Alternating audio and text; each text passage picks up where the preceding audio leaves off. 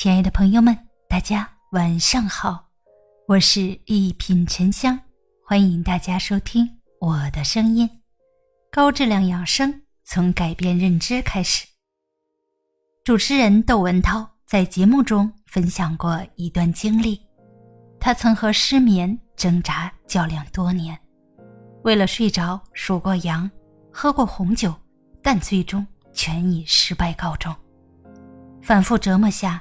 精神和身体都几近崩溃，直到有天和朋友聊到这个话题，才惊觉，让自己生病的根本不是失眠，而是对失眠的焦虑和误解。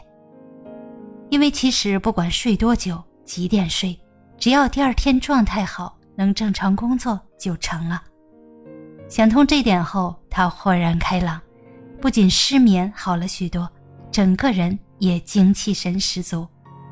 心理学家朗格的一项研究结论可以很好的解释这种现象：人的意念与躯体之间是存在着某种联系的。中医也认为，养生不仅需要养身，更要养心。很多时候，将身体拖垮的其实是消极的情绪和病态的认知。心病是这世界上最可怕的恶疾。知乎上有则提问：“心情不好真的会治病吗？”回答里症状五花八门，结论却惊人一致：会。有人说自己上周心情一直很差，就开始长口腔溃疡，然后头发大把大把掉；有人说自己有慢性咽炎，情绪波动大的时候一说话就容易干呕；还有人哭诉。我就是压力大，爱生气，导致肝气郁结，现在乳腺癌要手术。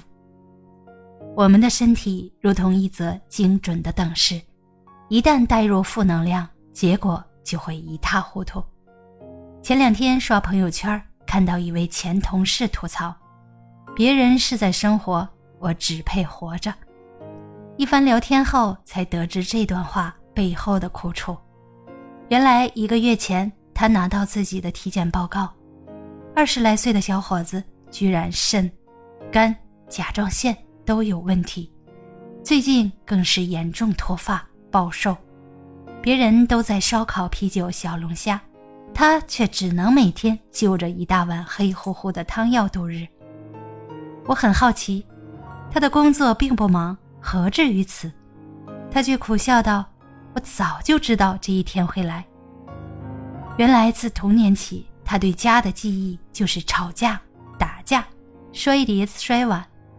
父母脾气暴躁，总是剑拔弩张。为了少挨骂、挨打，他从小学会了示弱、隐藏。如今他虽然长大成人，可这种窝囊性情却始终难改。被人欺负了，不敢反抗，内心有火气。只能忍而不发，无数次在夜晚默默流泪，第二天醒来却只能继续装作无事。他自嘲，本以为咽下情绪能撑大胸襟，日子就能好过点儿，可谁知胸襟没大，淋巴先大了。小时候总以为心病是个玩笑，成年后才发现，心病原来真实存在，甚至可以要命。看过一则研究结论，负面情绪会通过影响呼吸、血液循环、神经肌肉等系统来影响我们的健康。有个统计数据更是惊人，大约两百多种疾病都和人的情绪有关。